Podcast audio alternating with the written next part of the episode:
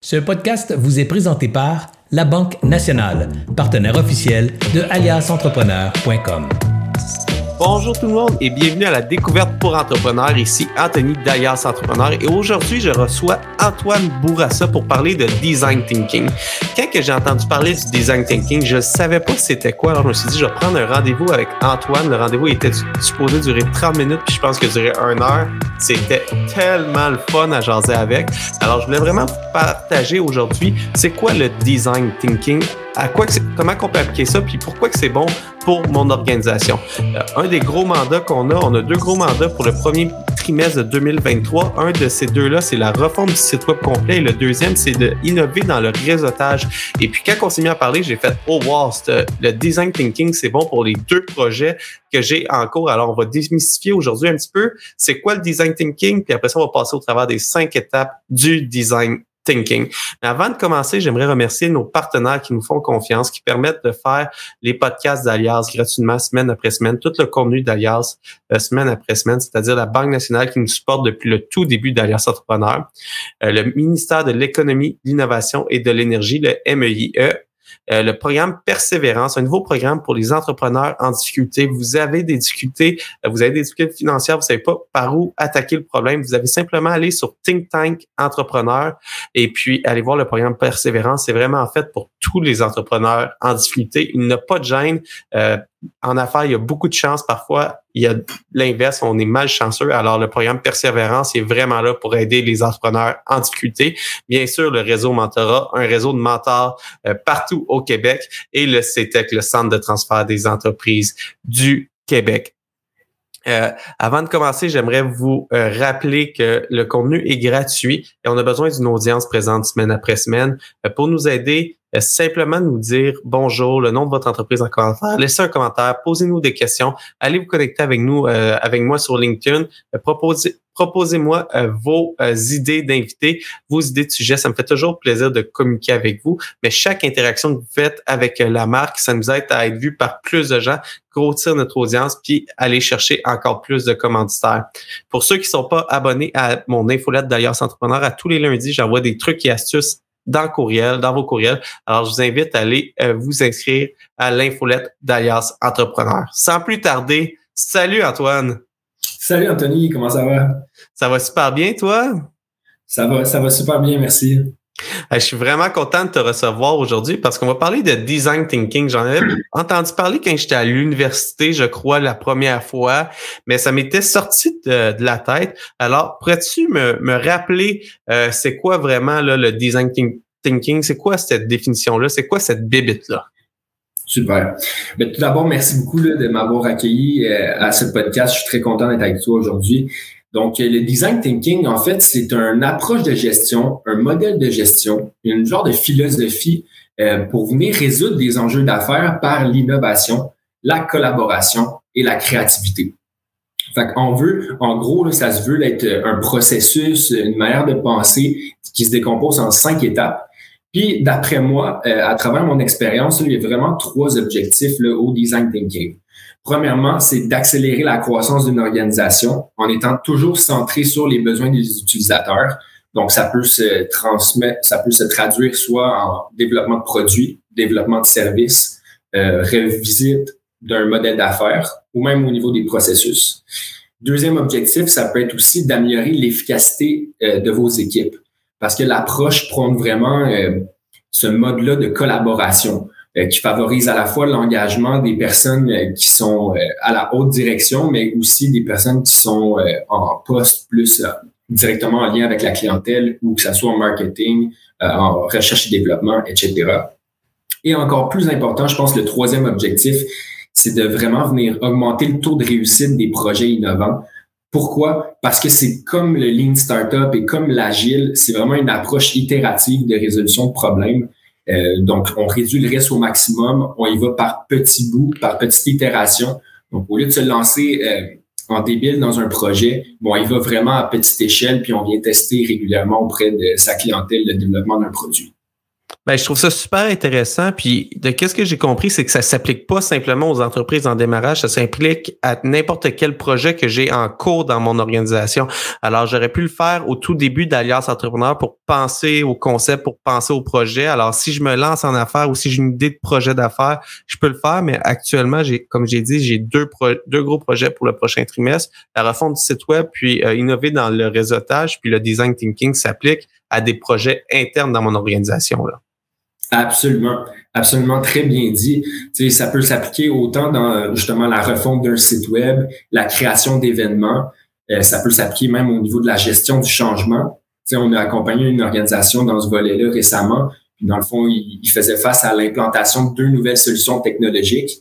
Puis souvent, ce qui arrive dans l'implantation de solutions technologiques, c'est pas l'aspect technique qui vient bugger. C'est vraiment plus l'aspect humain puis les, les un peu les, inquiétudes, les enjeux que les, entre, les, employés pourraient ressentir par rapport à de nouvelles solutions. Fait qu'effectivement, ça peut s'appliquer euh, soit en démarrage, mais aussi en une organisation, une entreprise déjà établie.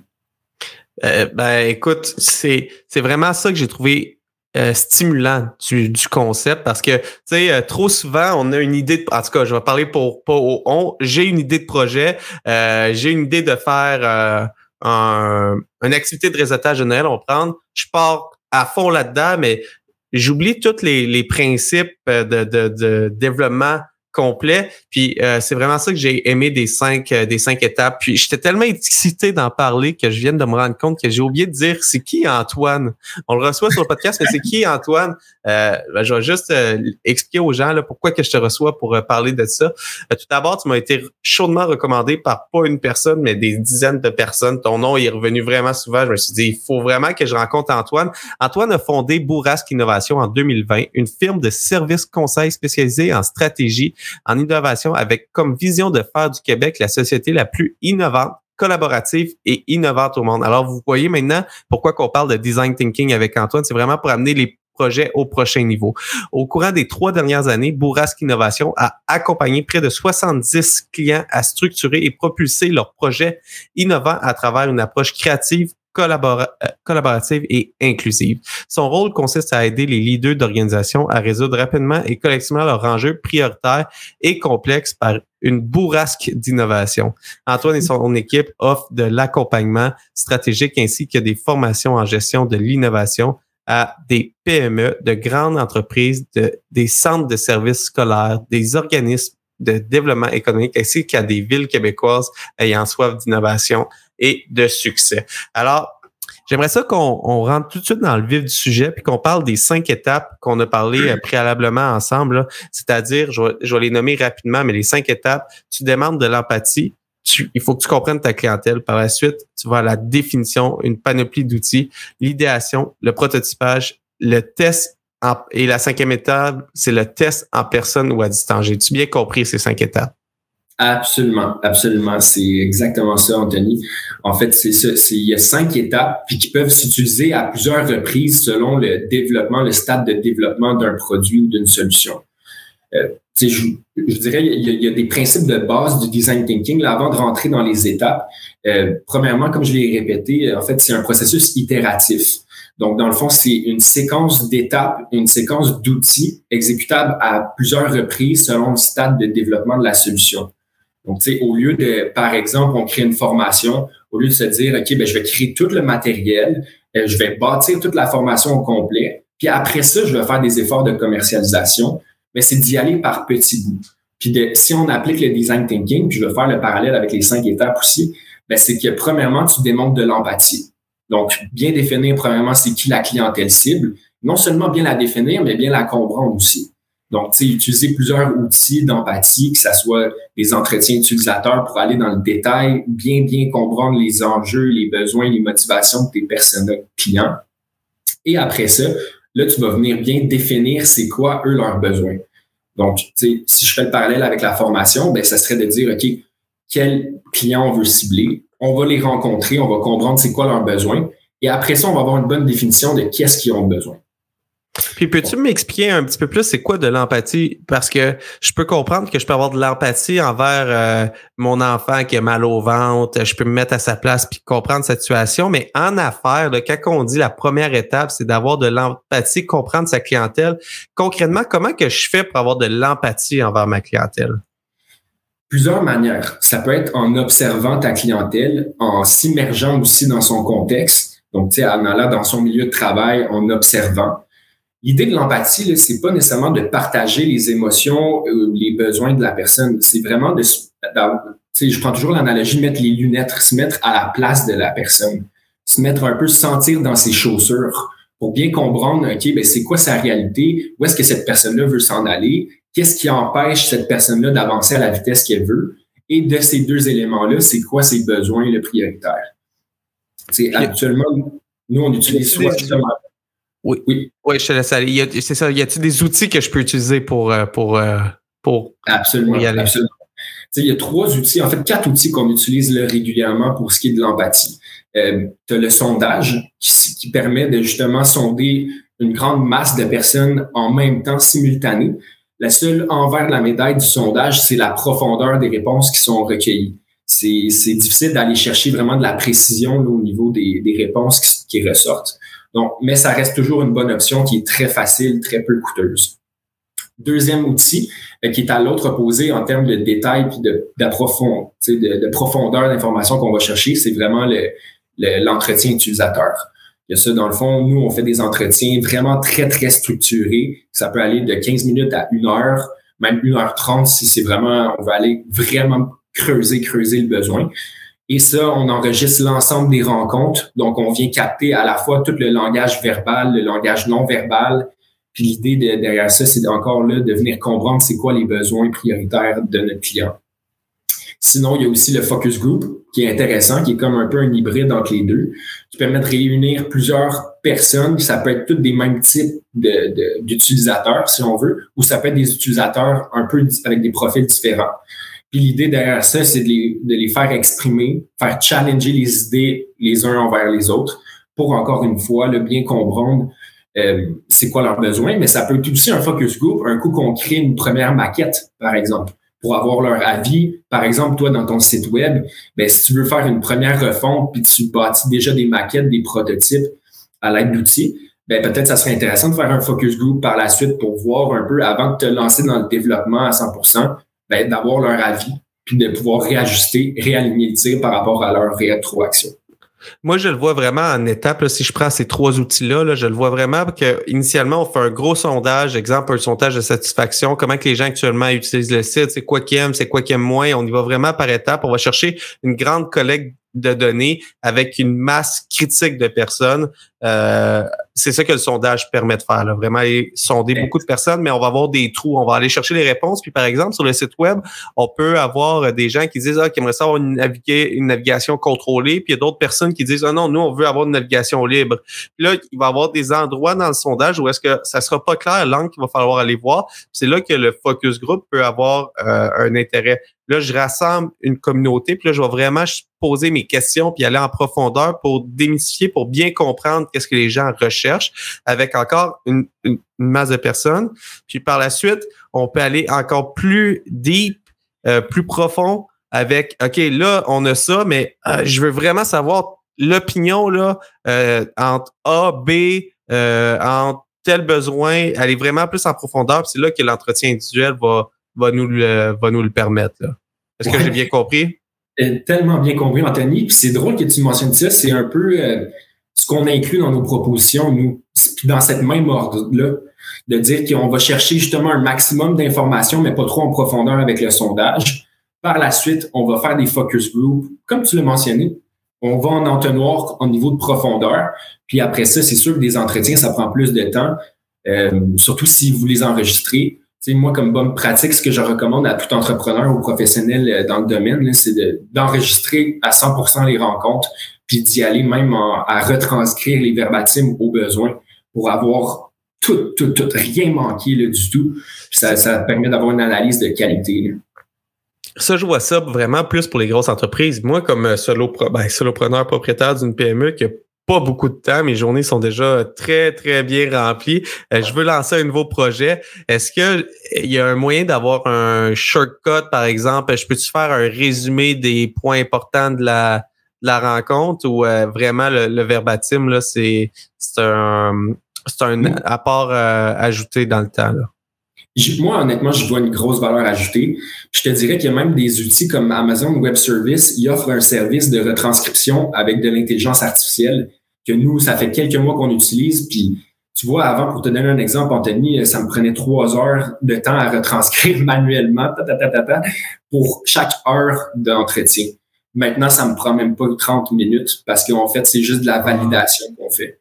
Que, il existe des outils, puis de plus en plus, euh, et je pense qu'il va en avoir qui vont être très, très abordables. Je vous dirais que c'est hyper abordable ce qu'Amazon Web Service offre.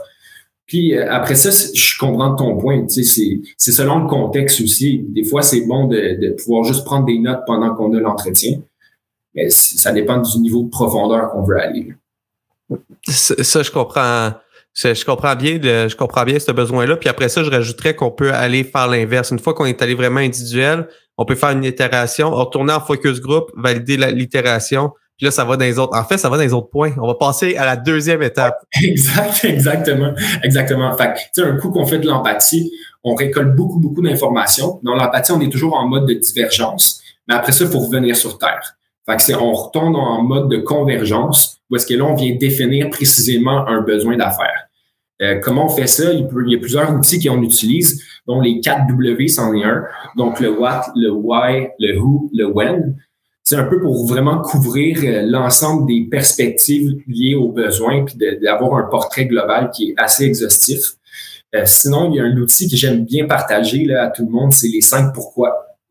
Donc, c'est de poser la question cinq fois pourquoi, pour pas travailler sur un symptôme d'une problématique, mais bien travailler sur la source, l'origine, la racine du problème. Fait ça, on peut l'inclure autant aussi dans des entretiens. Quand on sent que la réponse, c'est pas vraiment l'origine vraiment du problème, ben on repose la question pourquoi, pourquoi, pourquoi, jusqu'à temps qu'on arrive vraiment à la source du problème.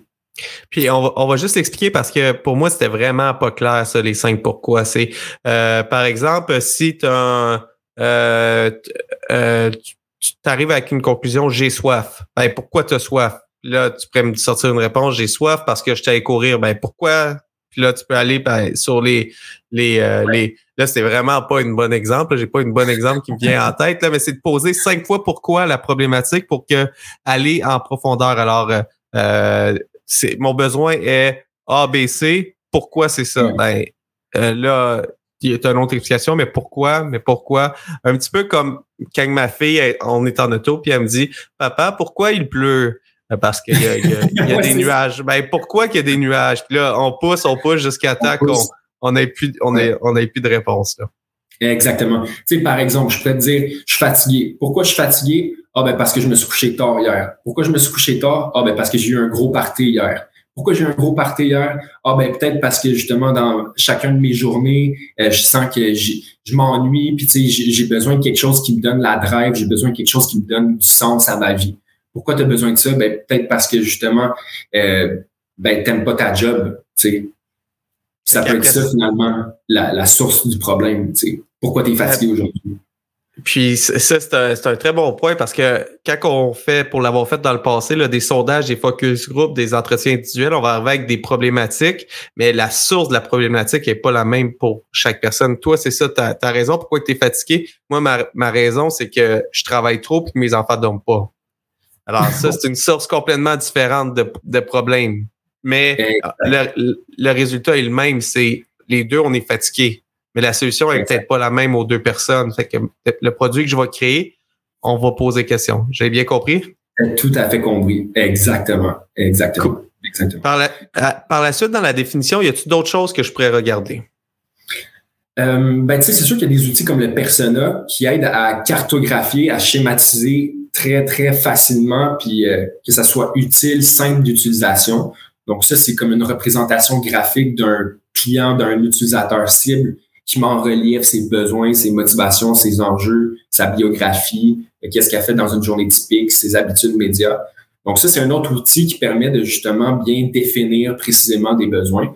Euh, puis il y a le point de vue utilisateur aussi qu'on utilise, qui est comme une phrase qui permet de, de situer l'utilisateur, son besoin, avec un insight, qui est un peu une raison, une motivation, non, une justification euh, du besoin dans son contexte réel.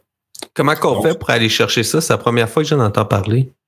Euh, ben dans le fond, c'est d'aller regarder c'est quoi les besoins les plus prioritaires du client, puis de comprendre vraiment le pourquoi il y a ce besoin-là. Puis après ça, tu traduis ça dans une phrase qui permet d'être vraiment très focus, de ne pas avoir à travailler sur comme des pages et des pages, vraiment en une phrase. C'est comme la base un peu qui va faire la transition après avec l'autre étape d'idéation. Parce qu'au final, la pire idée, c'est de commencer un brainstorm dans le vide avec aucune base, aucune fondation, puis aucun problème ou enjeu ou besoin qu'on se concentre. C'est pour ça que le point de vue utilisateur est assez intéressant parce qu'il humanise un besoin avec une personne vraiment cible concrète. Dit par, euh, par toi, Antoine, ça sonne un projet catastrophique. Euh, partir dans. Je sais pas c'est quoi le problème, je sais pas où est-ce que je m'en vais. Je, veux attaquer euh, tout en même temps et on va trouver une solution. Écoute, la seule personne qui peut peut-être avoir réussi, c'est peut-être Elon Musk en se disant OK, qu'est-ce qu'il faut que je réinvente? Puis c'est d'aller inventer des fusées qui s'en vont dans l'espace, là. Mais sinon, c'est peut-être pas la meilleure idée de partir, partir comme ça. Puis là, on va aller à la prochaine étape qui est mon étape préférée, je pense, l'idéation. Oui, absolument. L'idéation, là, super intéressant. C'est là, en fait, c'est dans le design thinking, même si c'est une approche d'innovation, euh, les autres étapes, en fait, non, je vais reprendre ma phrase. L'idéation, c'est comme un peu la seule étape qui, est de pure créativité par rapport aux autres étapes. Ça met en relief, en fait, que dans une démarche d'innovation, faut pas juste être créatif. faut être aussi très à l'écoute dans la phase empathique. Faut être observateur. Puis après ça, dans la phase de définition, faut avoir des capacités d'analyse, de synthèse assez, assez impressionnantes. Mais là, quand on arrive dans l'idéation, l'idée, c'est vraiment de générer le maximum d'idées. Ça, c'est un autre euh, changement de paradigme que j'ai eu quand je me suis intéressé vraiment au design thinking. Tu sais, quand on pense à générer des idées, souvent, on veut arriver avec la bonne idée au premier coup. Mais dans l'approche du design thinking, ce qu'on favorise, c'est vraiment de générer un maximum de lots d'idées. Non seulement ça, d'inclure beaucoup de gens dans des ateliers d'idéation qui ont des rôles, qui ont des perspectives différentes, aller même jusqu'à impliquer des clients, des partenaires, n'importe qui, puis de tous les niveaux hiérarchiques aussi. Parce que les meilleures idées peuvent provenir des employés, des fois, qui sont dans le terrain, qui sont en contact direct avec les clients. dans le fond, dans la phase d'idéation, il y a plusieurs outils qu'on peut venir utiliser. Il y a le brainstorm tel qu'on le connaît assez bien. Euh, souvent, nous, dans des exercices de brainstorm, on, y va avec des phases encore là, de divergence et de convergence, dans la mesure où il y a des, activités que on génère le maximum d'idées. Après ça, on donne des points de vote à chacun des participants pour que eux jugent, évaluent quelles idées eux trouvent qui sont les meilleures. Il y a une, ça, c'est une méthode de prioriser des idées, mais il y a aussi des matrices, par exemple, euh, effort-impact, qui peut être assez bien aussi là, pour classer les idées et savoir quels, quels seraient les quick wins pour une organisation. C'est là qu'on peut partir de l'idéation. Puis quand on parlait d'idéation, si je comprends bien, on peut retourner à, l'espace, à la phase 1 qui était sondage, focus group, entretien individuel, parce qu'on a une première, on a des lots d'idées, mais valider avec euh, la première étape, est-ce que, est-ce que ça respecte bien euh, la volonté de ma clientèle? T'as tout à fait compris. C'est absolument vrai. Puis même, c'est que ça, ça, ça vient encore mieux gérer le risque, Anthony. Parce qu'au final, euh, avant même de commencer à prototyper une idée, mais là, tu vas revenir en mode empathique auprès de ta clientèle, peut-être sous un format de sondage. Mais là, cette fois-ci, tu vas venir présenter des idées. Puis là, les gens vont pouvoir se prononcer sur, par exemple, d'une échelle de 1 à 10, à quel point vous trouvez que cette idée-là est intéressante, 10 étant super, super intéressante, 0 étant aucun potentiel. On peut faire preuve d'imagination, de créativité dans toutes les étapes. Puis, comme tu l'as dit, c'est bien de pouvoir revenir à une autre étape pour gagner du temps au final. Parce que comme entrepreneur, ce qu'on a de limite, là, c'est le temps. Puis de l'argent aussi, c'est sûr. Mais le temps, tu le sais comme moi, c'est la ressource la plus rare qu'on a. Puis euh, ça, j'aime bien ça. Puis dans, dans les idées d'idéation, j'aimerais ça que tu m'expliques le mind map. C'est un concept que j'ai découvert il y a quelques temps, que j'adore, mais j'aimerais ça que tu l'expliques dans tes mots. C'est quoi ça, faire un mind map en phase d'idéation? Mindmap, c'est un super outil, honnêtement. C'est un outil qui permet de structurer vraiment très bien des idées, puis de venir créer des projets, créer des idées de contenu. En fait, c'est une nouvelle manière, en fait, pas une nouvelle manière, c'est une façon de venir structurer des idées en mettant au centre l'idée principale. Sur quoi on veut travailler, par exemple, un projet site web. Là, tu pourrais mettre site web au centre. Et après ça, l'idée, c'est de faire des liens donc, de partir des branches de l'idée principale et de venir mettre les, euh, non, le sujet principal est au centre, puis après ça, venir mettre les idées principales dans des bulles. Et après ça, chacune des idées principales, on peut venir les éclater en arguments et après ça, en sous-arguments. Donc, l'idée, là, c'est qu'un mind map, ça fonctionne un peu comme notre cerveau fonctionne, avec un côté vraiment plutôt créatif et l'autre côté plutôt analytique. Ce qui fait en sorte qu'on est capable de vraiment cartographier puis de disposer des idées de manière logique qui font du sens les unes envers les autres.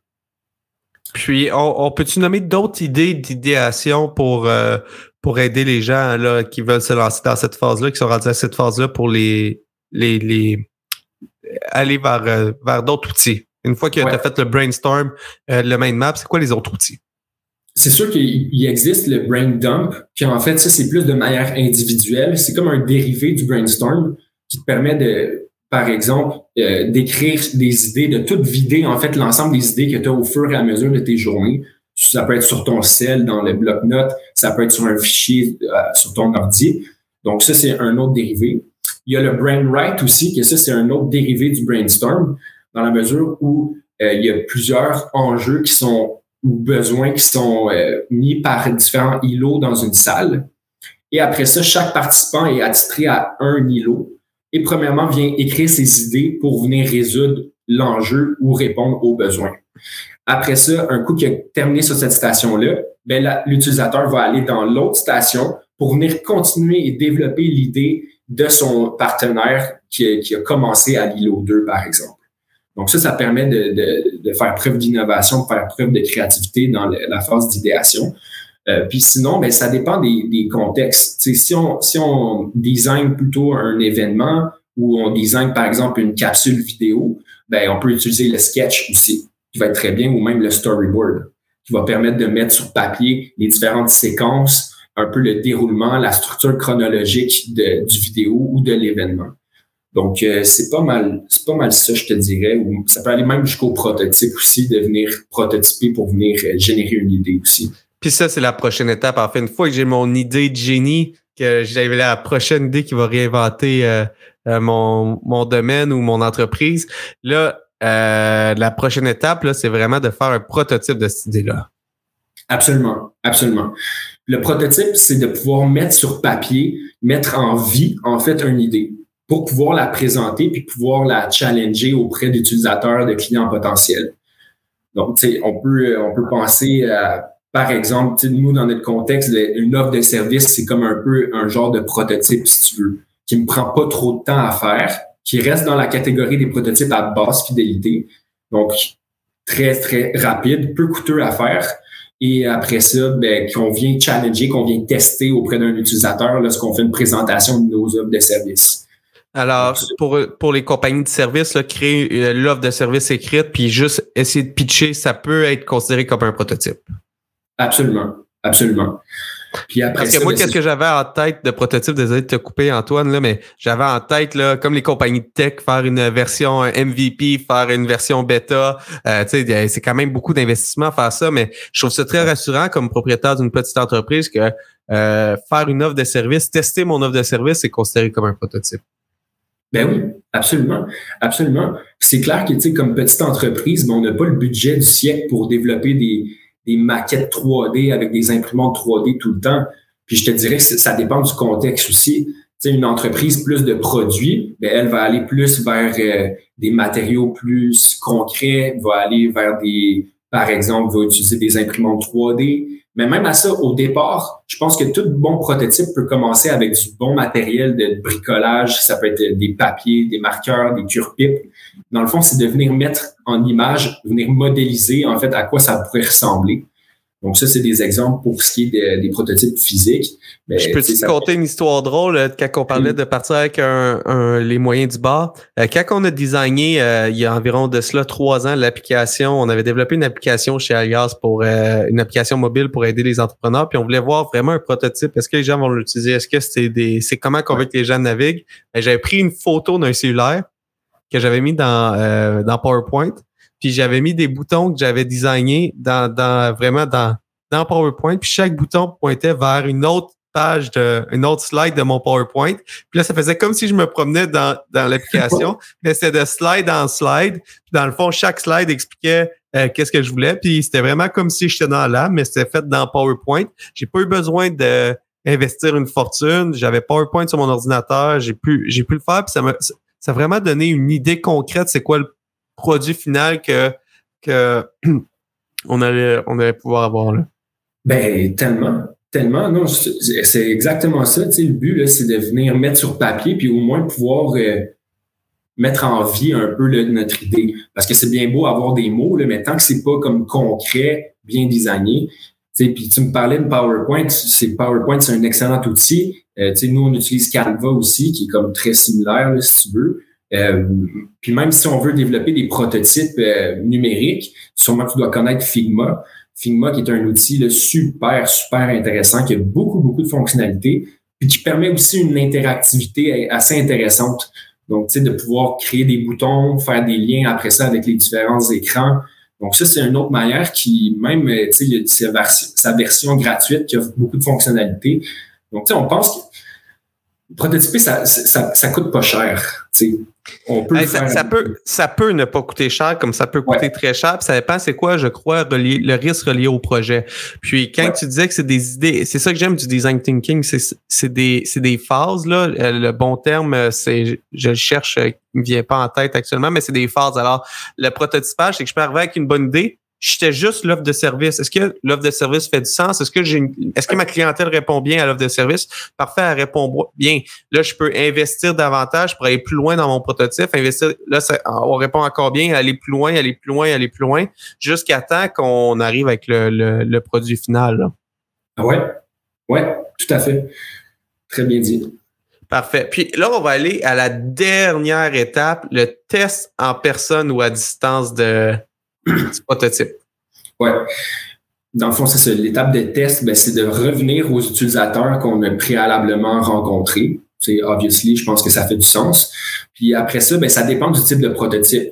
Comme tu le mentionnes, un prototype physique, ben, ça va être plutôt difficile de le faire tester à distance. Tandis que, par exemple, si on, je développe, moi, un offre de service, par exemple, ben, je peux très bien le faire par Zoom, par Google Meet, par Teams.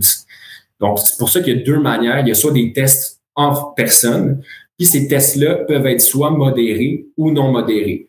Donc, modéré, c'est que, par exemple, on vient guider un peu l'utilisateur sur quel est l'objectif, quelle tâche l'utilisateur doit accomplir. Puis si c'est non modéré, on peut penser à des, des applications, des sites web, par exemple. Puis il existe des outils pour pouvoir tracker, justement, pour pouvoir suivre euh, c'est quoi le, cheminement, c'est quoi l'expérience utilisateur dans, le moindre détail, voir où est-ce que l'utilisateur arrête et à partir de ces données-là, pouvoir prendre des actions concrètes pour euh, mieux développer, mieux aligner sa solution. écoute, c'est, très bien expliqué. Puis j'aimerais juste ça euh, rappeler aussi aux gens, c'est important de tester, mais pas seulement de tester avec ceux qui ont développé, qui t'ont aidé à développer l'outil final parce que euh, Serge, il me, il me dit dans le début qu'on avait développé Alias de faire attention à une histoire qui est quand même qui est quand même cocasse que je me rappelle plus c'est quoi. On va dire que c'est des gens qui ont designé un nouveau type de parapluie. Puis là, ils sont partis. Puis là, ils sont allés, c'est quoi les bonnes composantes d'un parapluie? C'est A, B, C, D, E.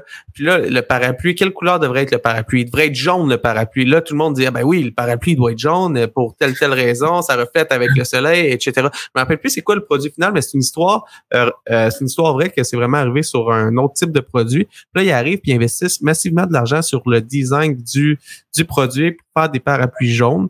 Euh, dans les tests, tout fonctionnait. Hey, le parapluie, c'est fou, c'est jaune, c'est le fun, c'est beau, je le mettrais. Puis là, quand ils sont arrivés pour le mettre en magasin, il n'y en a pas un qui s'est vendu. le, parapluie, il se vendait pas parce qu'il était jaune.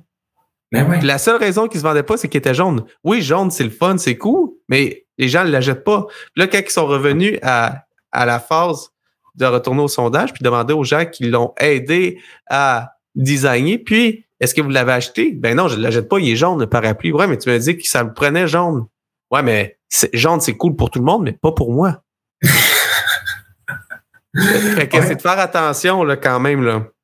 Ben oui, ben oui. Surtout avant justement d'investir massivement. C'est pour ça que les, il doit avoir une bonne communication avec les clients. Puis toute l'approche du design thinking, c'est pas compliqué. Ça met le client au centre des préoccupations. Donc, on va le sonder en premier. Dès qu'on a un premier prototype, on va le sonder. Donc, déjà là, on va avoir des, des, red flags, là, on va avoir des alertes si jamais ça fonctionne pas, au lieu de justement investir massivement. Écoute, je pourrais te conter une autre histoire de abracadabrante, vraiment, que j'ai entendu récemment. C'est une entreprise de, de, génie, en fait, que eux euh, voulaient développer un robot pour pouvoir aider dans les hôpitaux à distribuer les médicaments, aider les préposés, aider les infirmières là, dans leur travail. Donc, eux, qu'est-ce qu'ils font? Ils font, OK, parfait. Ils vont pas consulter les hôpitaux. Ils restent de leur côté. Ils développent leur maquette, leur prototype. Ils font évoluer leur robot. Tac, tac, tac. Ils investissent 5 millions de dollars là-dedans. 5 millions de dollars sans même parler à des clients ou du moins les inclure dans le développement de cette solution-là. Fait qu'à la fin, ils arrivent avec le produit fini.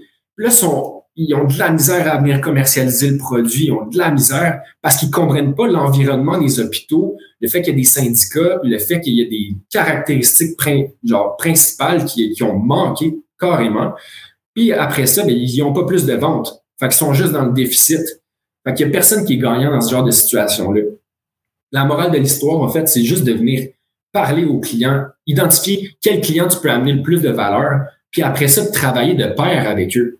Parce que c'est eux qui peuvent même t'amener les meilleures solutions au final puis y aller par, étapes, commencer avec le client final. C'est quoi, c'est quoi ton vrai besoin? Parfait? Si je développe ça, tu l'achètes dessus. Oui, tu, serais prêt à payer combien pour ça? Euh, je serais prêt à, payer 500 euh, dollars. Parfait. Regarde, si je te garantis que je le développe, es-tu capable de mettre un dépôt de 250 dollars? Si la réponse est oui, le besoin est sérieux. Si la personne ah non, je suis pas sûr, ben c'est des c'est des red flags là. C'est vraiment d'y aller aller chercher l'argent des clients. Ayez pas peur en prototypage. Allez chercher l'argent des clients. Puis quand on parle de produits, même de services, il y a des super de belles plateformes maintenant. Quand on parle de Kickstarter, ça en fait partie de d'idées pour tester le marché. Euh, au Québec, on a la ruche qui sont des, outils pour aller mettre des produits de l'avant, des, prototypes. C'est sûr qu'il faut que le prototype soit quand même avancé, mais ça permet de tester les idées, là, vraiment aller chercher l'argent des clients. C'est beau que quelqu'un dise je veux acheter, mais tant qu'il n'a pas fait de chèque, c'est pas un client. Ouais. Oui, absolument. C'est en t'écoutant, ça me faisait penser, j'avais entendu l'histoire de Dropbox. Je sais pas si tu avais, suivi ça un petit peu, là. mais eux, je pense qu'est-ce qu'ils ont fait, de, du meilleur de ma connaissance, c'est qu'il y avait l'idée justement de donner accès à du stockage gratuit en ligne. Puis qu'est-ce qu'ils ont fait? Là? Ils ont juste développé une landing page. Puis ils ont dit, voici ce qu'on promet comme solution. Mettez votre adresse courriel si vous êtes intéressé. Puis dans le fond, Dropbox, avant, il y avait de la misère à aller chercher de l'investissement. Mais un coup qu'ils ont fait ça, là, ils sont allés chercher des milliers de courriels comme en 24 heures, ils sont retournés voir les investisseurs, puis là, écoute, eux, euh, ils ont make it rain, ils, ont, ils ont sorti l'argent, puis ils ont fait en sorte qu'ils ont eu le financement, puis on sait qu'est-ce que ça a donné aujourd'hui. Microsoft ont copié, Google ont copié, toutes les autres compagnies ont copié. Ils ont, découvert le besoin, puis ils ont validé le besoin, puis le besoin était réel. Il y avait quelqu'un qui était prêt à payer, à payer pour ça. Puis Antoine, est-ce que tu pourrais me définir les cinq étapes du design thinking? Ouais. Donc, première étape, on démontre de l'empathie envers des clients cibles ou des utilisateurs cibles pour bien venir comprendre c'est quoi leur motivation, où est-ce qu'ils veulent s'en aller, les enjeux, c'est quoi qui les retient, pour finalement bien définir leurs besoins prioritaires actuels. Après ça, on récolte un lot impressionnant de données avec tous ces exercices-là qu'on va venir centraliser, qu'on va venir classifier, qu'on va venir structurer, qu'on va venir analyser, qu'on va venir synthétiser pour en arriver avec justement un besoin prioritaire qui est partagé au moins par plusieurs clients de cette même nature-là. Donc là, on a un besoin qui est bien défini. À partir de ça, on rentre dans la troisième étape du design thinking qui est la phase d'idéation. On vient générer un maximum d'idées. Après ça, avec des outils de priorisation, on vient sélectionner les meilleures idées à venir prototyper. qui est la quatrième étape. On va venir prototyper rapidement et à faible coût les prototypes à basse fidélité au départ pour venir les tester auprès des utilisateurs qu'on a sondés au départ, ce qui nous permet d'avoir leur rétroaction et finalement d'aligner le développement de la solution soit dans la même direction ou on pivote dans une autre direction puis on essaye, on refait l'exercice. Donc c'est vraiment une loupe d'amélioration continue, une approche innovante pour résoudre des enjeux. Puis je rajouterais, on peut le faire sur un projet existant, sur des nouveaux projets ou sur un nouveau concept d'entreprise au complet. C'est bon pour, en fait, toutes les fois qu'on innove dans, dans, un concept, dans un projet, dans un produit, dans un service, euh, dans tes dans tes prototypes, dans tes, euh, dans tes euh, méthodologies internes. Alors, c'est bon vraiment, vraiment tout le temps. Merci beaucoup, Antoine. J'ai adoré la discussion qu'on a eue ensemble. Si vous écoutez encore le podcast, ça fait environ 40 minutes qu'on parle. Alors, probablement que vous aimez le contenu. Alors, je vous invite à vous abonner euh, au podcast sur la chaîne que vous l'écoutez, de laisser un commentaire, de laisser une note en étoile. Euh, aussi, je vous invite à vous abonner à l'infolette d'Alliance Entrepreneur. On envoie des trucs et astuces à tous les lundis. J'aimerais remercier, en, finalisant, j'aimerais remercier la Banque nationale qui nous supporte depuis le tout début d'Alliance Entrepreneur, le MEIE, e, le ministère de l'économie, l'innovation et de l'énergie, le programme Persévérance pour les entrepreneurs en difficulté. Euh, il n'y a pas d'autre, c'est vraiment de la chance en affaires. Alors, si on vit des difficultés, il faut prendre ça rapidement. Si vous n'êtes pas sûr de vivre des difficultés, mais vous êtes un peu stressé avec qu'est-ce qui se passe, c'est là pour ça Think Tank, Think Tank Entrepreneur, une super de belle initiative. Euh, le réseau Mentorat, un réseau de mentors partout au Québec et bien sûr le CETEC, le Centre de transfert des entreprises du Québec. Sur ça, je vous souhaite une excellente fin de journée puis nous on se retrouve la semaine prochaine pour une autre découverte pour entrepreneurs. J'espère que vous avez apprécié cette entrevue. Pour d'autres podcasts et encore plus de contenu, suffit de devenir membre sur aliasentrepreneur.com. Je vous remercie d'avoir été là. C'était Serge Beauchemin, alias Entrepreneur.